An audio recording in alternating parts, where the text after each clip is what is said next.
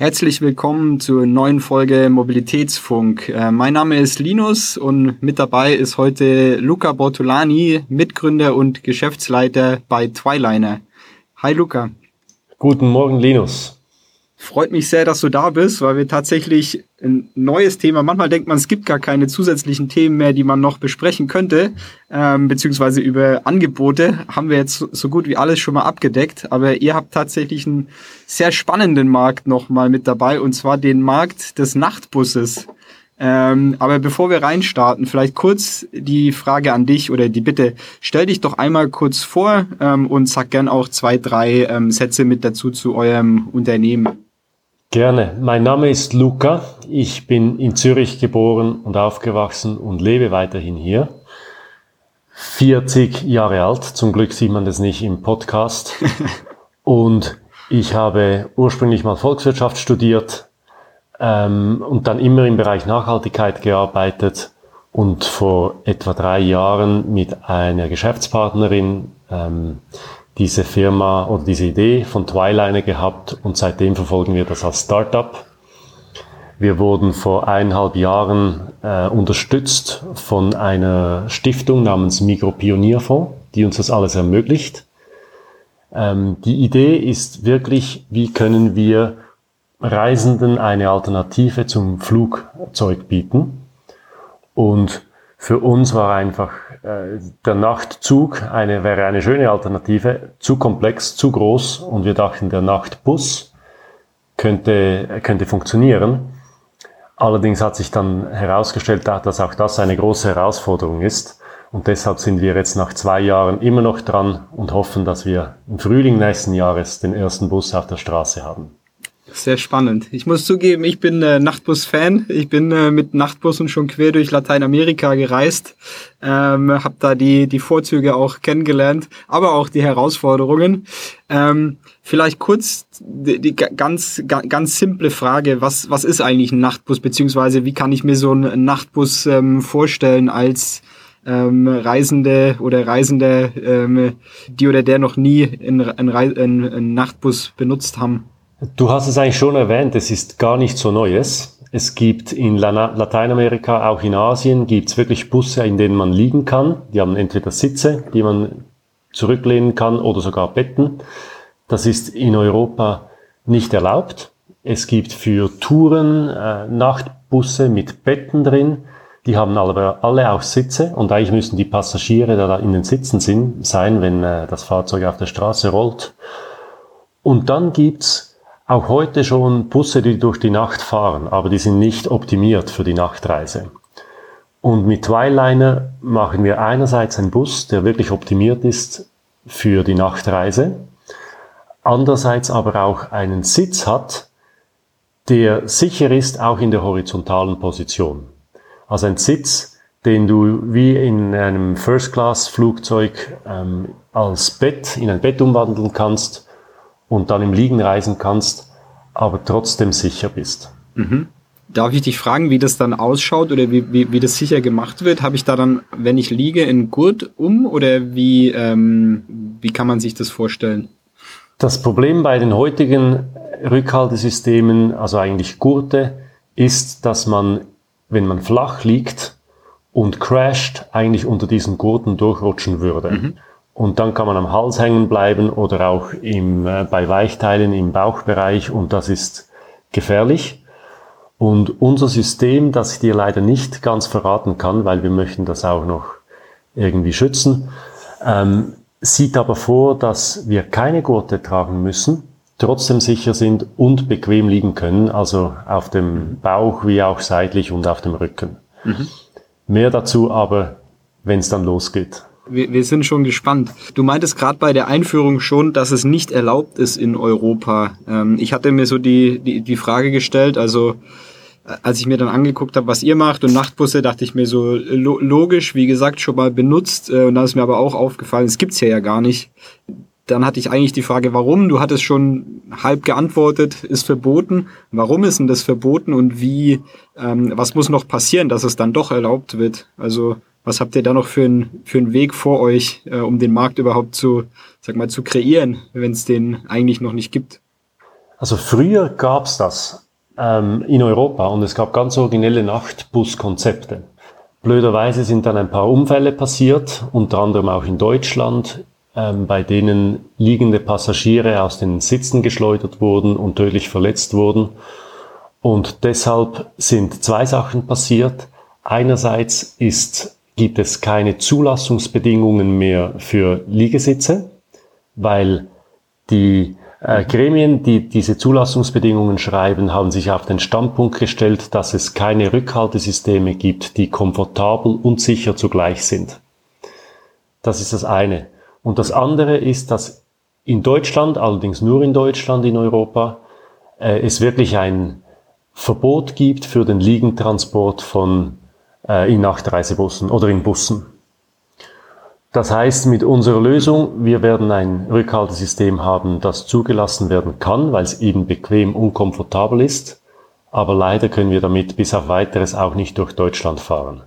Da muss zuerst ähm, eine gesetzliche Änderung passieren oder wir müssen eine Art Ausnahmebewilligung kriegen, was vielleicht möglich ist, aber so weit sind wir noch nicht. Okay. Das heißt, da ist noch einiges äh, auch an politischer Arbeit, äh, Arbeit zu, zu leisten. Absolut. Also da ist sehr viel nötig, politisch.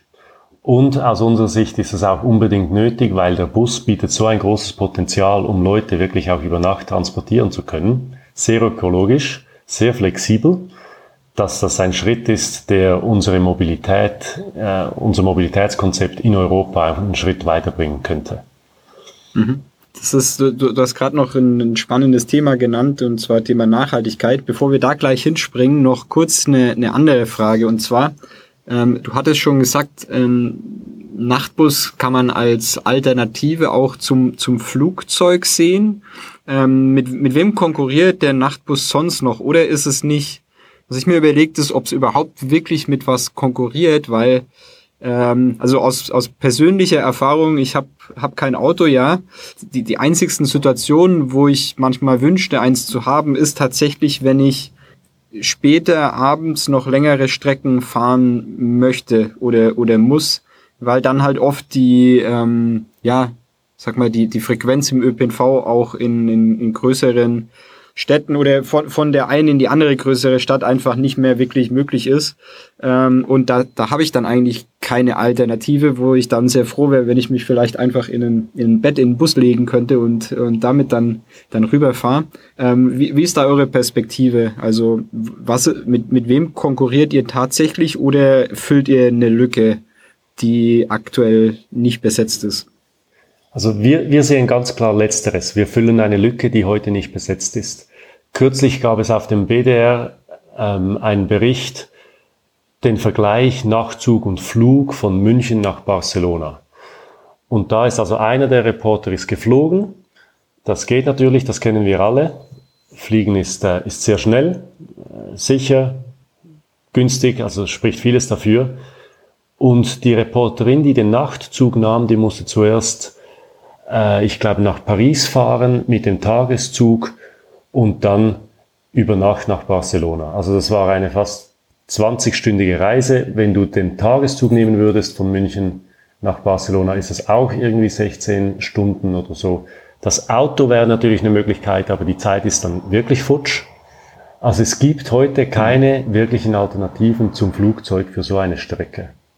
Das heißt, wenn wir da mit dem Nachzug kommen, dann, dann werden wir, glaube ich, ähm, eine Alternative zum Flugzeug äh, bieten. Das heißt auch, das ist eigentlich unsere Konkurrenz. Heutige Busse, Flixbus bietet das sicher auch an, aber mit vielen Zwischenstopps, da ist man auch ewig unterwegs. Also wir glauben, wir, wir vergrößern hier den Markt und nehmen nicht anderen Anteilen weg.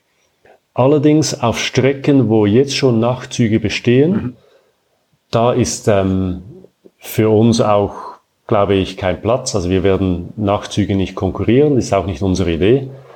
Da gibt es ja bereits eine gute Lösung, da müssen wir nichts Zusätzliches bieten. Aber sonst wäre das natürlich dort eine Konkurrenzsituation. Okay, verstehe. Das heißt tatsächlich hauptsächlich dann mit, mit dem Flugzeug, aber nicht, was vielleicht auch ein erster Eindruck sein könnte, mit anderen Fernbusanbietern, weil die dann ja eigentlich einen komplett anderen Service ähm, bieten als ihr. Ich hatte gerade schon so ein bisschen aus Nutzerperspektive, ähm, aus meiner Perspektive berichtet, wa warum ich ihn nutzen würde. Ähm, ich nehme mal an, dass ihr in den vergangenen ähm, zwei, drei Jahren ähm, dann auch euch viel angeguckt haben, was, was wollen Leute eigentlich, was, was erwarten die in so einem, in so einem Nachtbus? Kannst du da mal berichten, was, was ihr dabei vielleicht gelernt habt? Weil es ja wirklich spannend ist, weil, weil ihr einen Markt schafft und jetzt nicht eins zu eins in, klar, ihr könntet eins zu eins den, äh, den, den, den Bus aus Asien oder Lateinamerika kopieren, aber wahrscheinlich haben die Leute ähm, hier dann doch andere Erwartungen ähm, oder suchen vielleicht bisschen was anderes. Ähm, was habt ihr da gelernt äh, und, und, und dann, was setzt ihr davon auch um in eurem, in eurem Bus? Ja, wir haben viel, äh, viele Umfragen gemacht, viele Leute befragt, Interviews durchgeführt und inzwischen ein relativ klares Bild, welche Kundengruppen wir damit ansprechen können, aber auch was diese Kundengruppen wirklich möchten von so einem Nachtbus.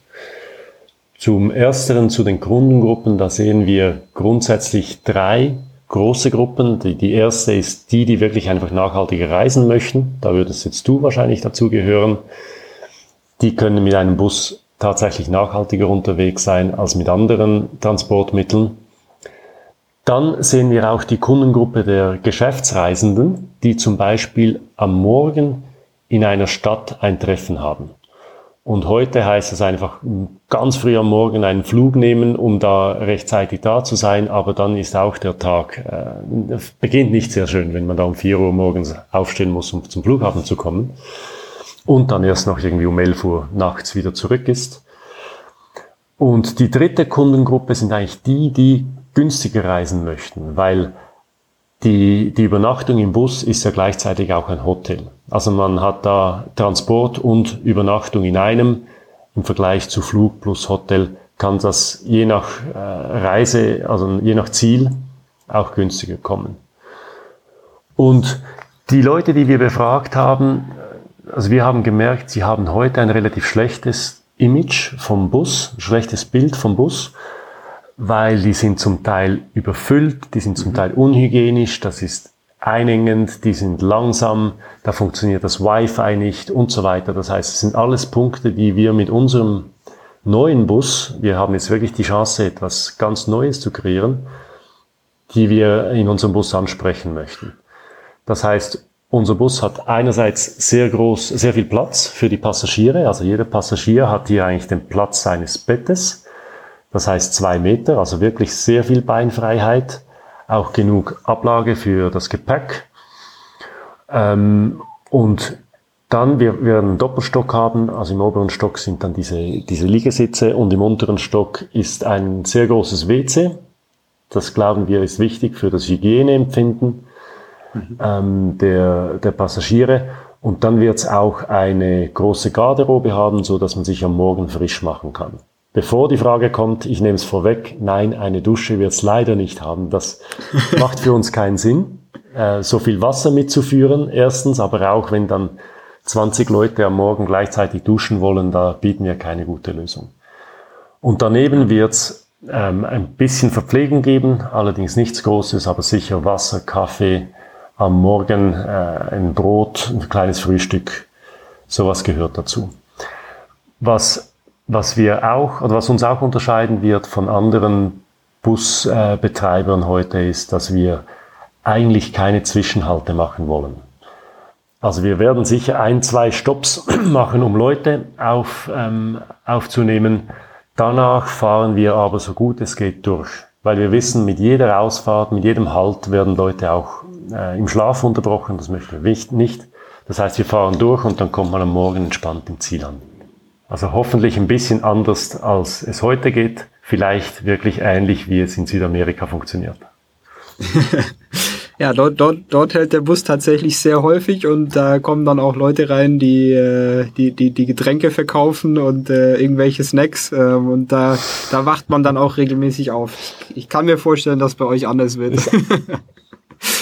Ähm, ein, ein super spannendes Thema, das du mit angesprochen hast, das tatsächlich auch ähm, eins ist, dass wir ähm, vor ein paar Wochen ähm, mit der Theresa Korbut vom, vom HVV, also von den vom Hamburger Verkehrsverbund mit besprochen haben, und zwar das Image. Ähm, das ist ja auch was, mit dem der ÖPNV viel kämpft, ähm, wo, also vom ganz kurz Zusammenfassung war, war so ein bisschen das, ja, dass die, dass die Automobilwirtschaft jetzt in sehr kurzer Zeit geschafft hat, ein sehr tolles Image ums E-Auto zu, zu bauen, dass man dann irgendwie der, der nachhaltige äh, Jungunternehmer oder was auch immer ist.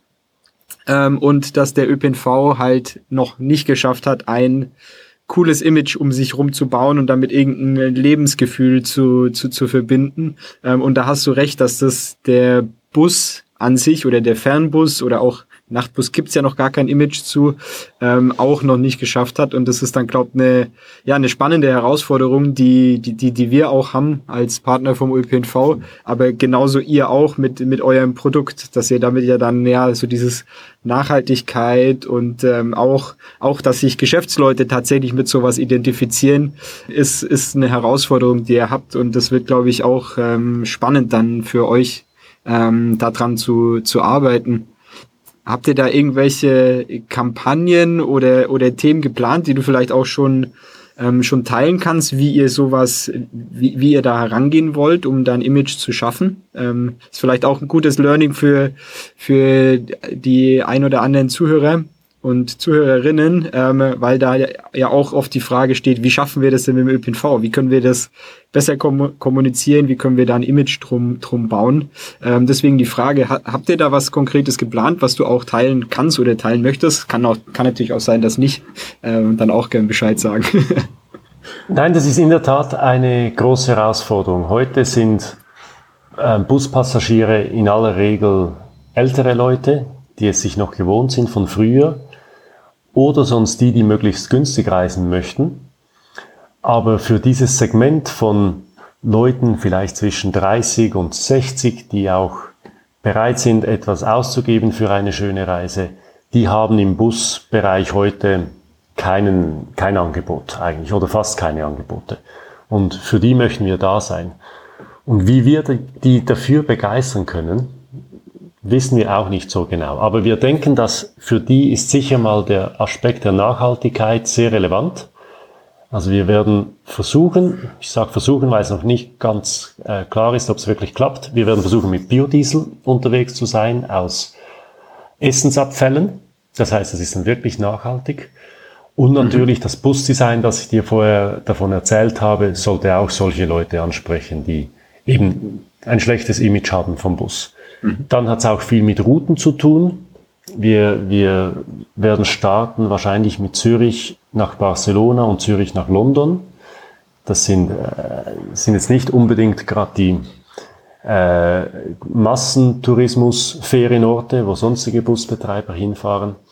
Und dann die Kommunikation die, da sind wir jetzt dran. Das wird aber, ähm, wie du sagst, ist für uns eine Herausforderung, auch natürlich, weil wir nicht auf Marketingbudgets wie andere große Transportunternehmen zurückgreifen können.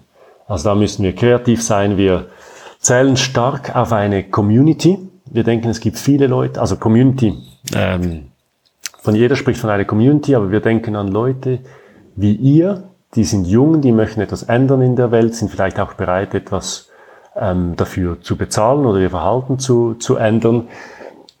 Und die sind sehr gut vernetzt über die ganzen äh, Social Media natürlich. Äh, die berichten auch gerne von ihren Reisen. Also wir hoffen hier stark darauf, dass Passagiere, die zufrieden sind, dann auch äh, diese, diese Werbung für uns machen oder Mund-zu-Mund-Propaganda betreiben. Darauf sind wir angewiesen. Also wenn wir sonst, mhm. wenn wir sonst mit klassischen Marketingkampagnen äh, unsere, unsere Busse füllen müssen, dann wird das ein sehr schwieriger Weg. Mhm. Okay, verstanden. Ähm, du hattest gerade auch das Thema Biodiesel äh, angesprochen. Ähm, da ist bei mir direkt dann auch in, im, im Hinterkopf eine, eine Lampe angegangen und zwar in, in Richtung Transport ist ja an sich immer was sehr Politisches. Ähm, das ist ja auch was, was gerade sehr viel diskutiert wird ähm, auch in, in, in, in Deutschland in Bezug auf, ähm, wie wird denn was auch gefördert, also finanziell. Ähm, ist es noch zeitgemäß? Passt es in den, mit dem Nachhaltigkeitsgedanken zusammen?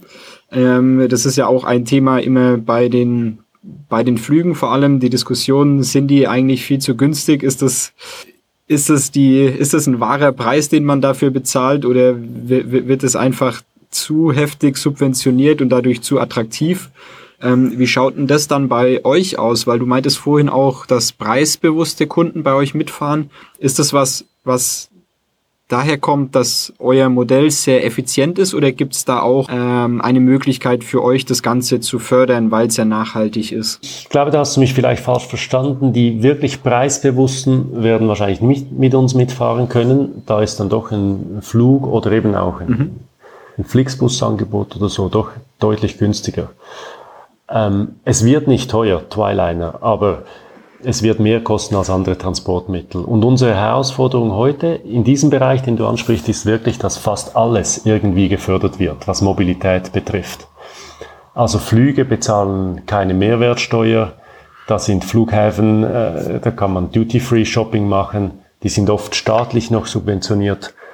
Autos, darüber müssen wir nicht sprechen, die sind subventioniert in, in allen Bereichen.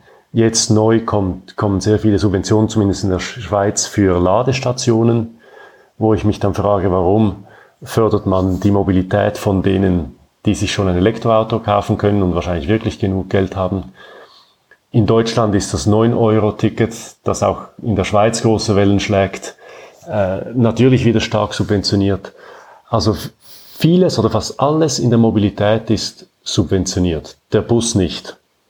Und Ehrlich gesagt, ich finde es auch richtig so, weil ich finde, Mobilität sollte an sich nicht gefördert werden, sollte es im Gegenteil, es sollte äh, die negativen Externalitäten sollten ähm, verrechnet werden. Also wenn schon irgendwie mit Abgaben gearbeitet werden, dass wir da die, die ökologischen Konsequenzen äh, der Mobilität steuern können. Das wird nicht gemacht, äh, es hat politische Gründe. Das ist offensichtlich einfacher, äh, etwas zu subventionieren, als Abgaben ähm, draufzuschlagen. Für, für den Bus wünsche ich mir natürlich so etwas, ähm, weil es alle anderen haben. Ähm, in der Schweiz ist das Biodiesel in der Tat auch subventioniert, so dass wir wenigstens ähm, diese Busse äh, etwa gleich teuer betreiben können, wie wenn wir konventionelles Diesel nehmen würden. Also da bin ich dann schon froh drum, weil sonst wäre der Preis nochmals deutlich höher. Müsst ihr gucken, dass ihr bei der, bei der Hinfahrt nach Barcelona dann für Hin- und Rückfahrt direkt in der Schweiz tankt. Beziehungsweise ich weiß nicht, wie es dann in, der, äh, in Spanien ausschaut.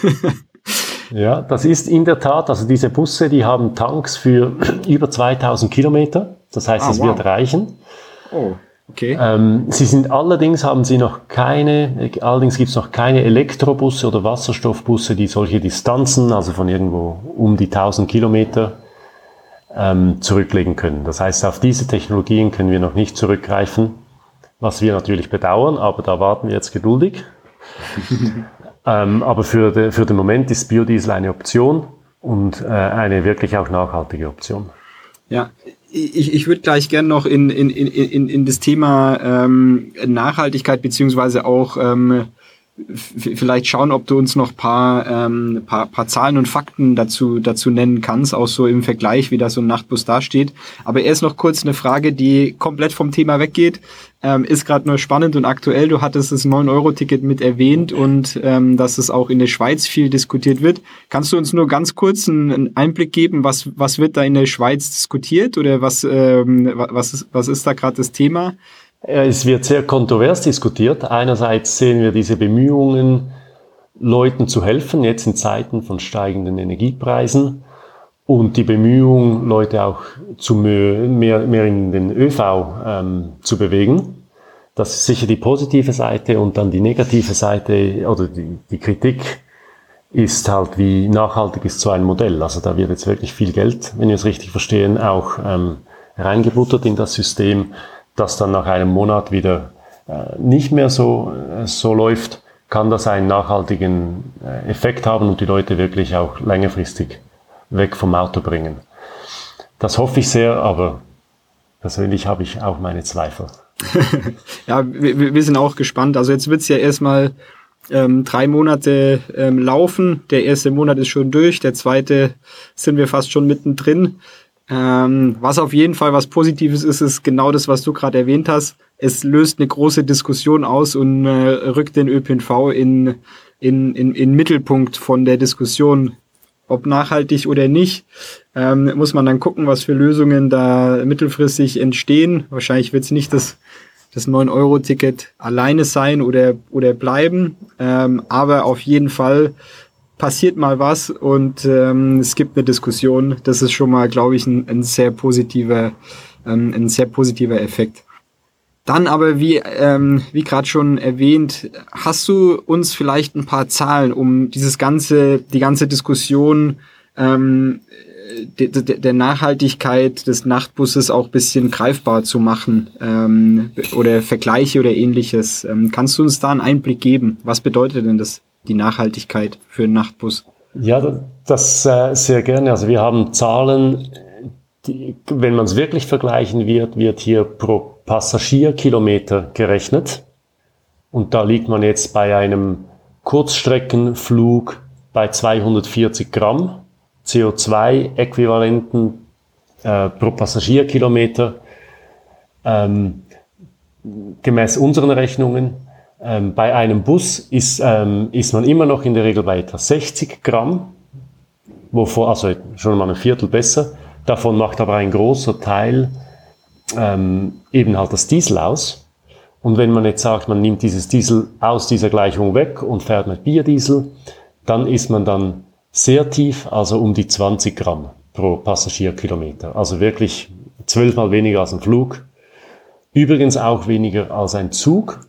Die, die Züge, die haben ähm, halt vor allem die Herausforderung ähm, bei der Nachhaltigkeit, wie die Energie produziert wird.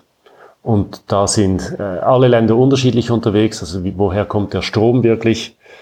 Ähm, aus AKWs und Wasserkraft ist das natürlich dann eine CO2-freundliche ähm, Produktion.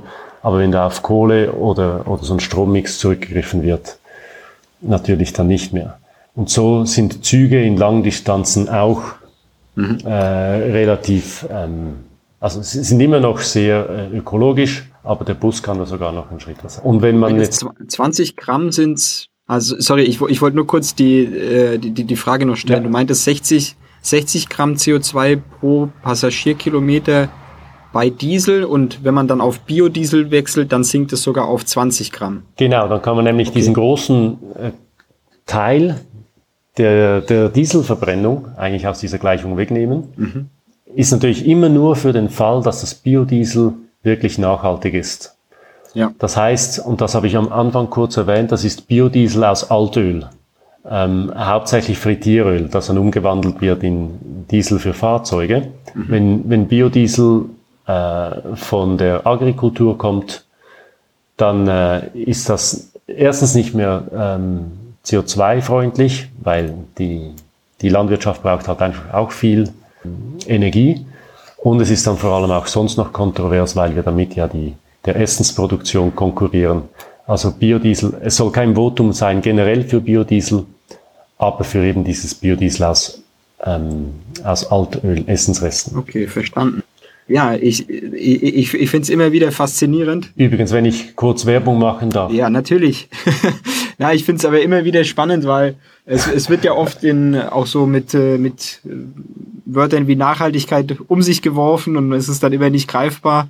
Und wenn man dann tatsächlich Zahlen dazu hat, dann finde ich schon immer ähm, ja sehr einschlägig, wie groß der Unterschied dann doch ähm, ist oder, oder sein kann. Ja, und, und die restlichen 20 Gramm, kurz zur Ergänzung noch, also diese restlichen 20 Gramm, die beziehen dann die Produktion und Entsorgung des Fahrzeuges mit ein, aber auch der Infrastruktur wie Straßen, Haltestellen oder jetzt eben im, im Fall von Flugzeugen, Flughäfen. Und wer das genauer nachlesen möchte, äh, wir haben auf uns, auf Twiliner haben wir einen Blog, wo wir einen kurzen Beitrag zu dem Thema geschrieben haben. Da findet man auch wirklich Details. Ah, super. Den werden wir verlinken im, äh, in den Notes zu der Folge. Dann äh, können da alle mal gern reinschauen. Zum Schluss noch ein Thema und zwar erstmal, was ich jetzt mitgenommen habe, ähm, ist es ähm, sehr spannend, nochmal ein Mobilitätsangebot kennenzulernen, das ich bisher eigentlich so in der ähm, in der vernetzten Mobilitätswelt. Natürlich war es bekannt, aber ist jetzt taucht in Diskussionen nicht so oft mit auf. auf. Deswegen freut es mich, das bisschen genauer kennengelernt zu haben. Eine Frage, die ich noch an dich habe, ist genau äh, darauf bezogen. Und zwar, wenn wir jetzt in der Zukunft denken und so, eine, ähm, so ein wirklich vernetztes Mobilitätsangebot haben, mit welchen Mobilitätsangeboten seht ihr denn dort die größten Schnittstellen und wie können oder, oder werden andere Angebote ähm, euer Angebot ergänzen oder auch noch vervollständigen, so aus, aus Nutzerperspektive?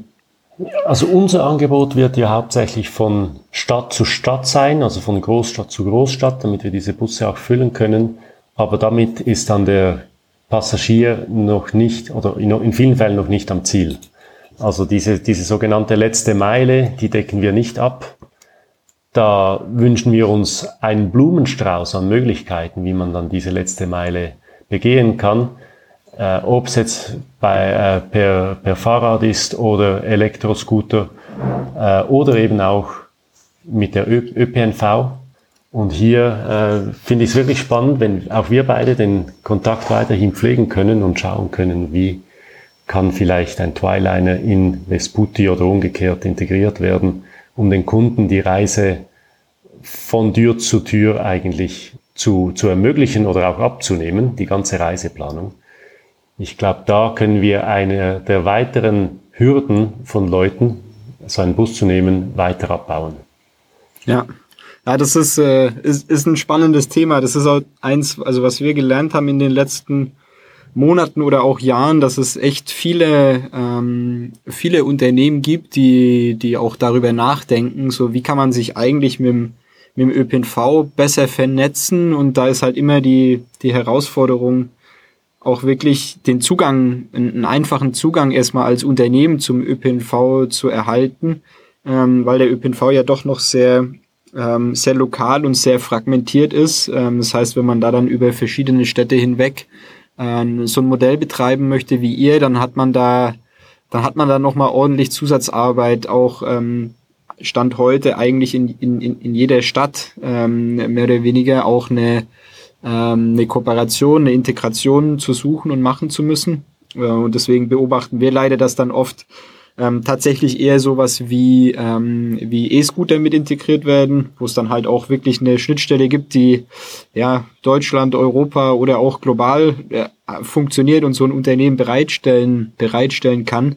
Ähm, und da ist noch eine, ja, eine Lücke zu füllen, äh, beziehungsweise ein, ein, großes Potenzial, das der, das der ÖPNV noch, noch nutzen kann an der Stelle, wenn man, wenn man da jemandem wie euch dann auch ermöglicht, ähm, ÖPNV mit, mit anzubieten als, als letzte Meile. Ähm, natürlich zusätzlich zu einem E-Scooter. Ich bin auch ein Fan vom, vom E-Scooter, genauso wie, wie vom ÖPNV, je nach, äh, je nach Anwendungsfall. Von daher, wenn ihr da alles, alles mit drin habt, dann ist es, glaube ich, genau das, was man als, ähm, als Nutzerin oder Nutzer auch braucht und unerwartet. Sehr schön. Ähm, damit sind wir dann auch schon am Ende. Jetzt war es am Ende noch ein bisschen ein, ein Monolog von mir, aber kann, darf ja auch mal sein. Das ähm, war spannend. Luca, ja. herzlichen Dank, dass du da warst. Ich, ich danke dir, Linus. Es war ähm, es war sehr spannend, äh, über Nachtbus mehr zu lernen. Ähm, ich, hoffe, unsere Zuhörerinnen und Zuhörer auch. Ähm, auf jeden Fall danke an alle, die, ähm, die reingehört haben äh, und die dem Mobilitätsfunk folgen. Für die, die es noch nicht tun, ihr findet unseren Podcast in jeder App eurer Wahl.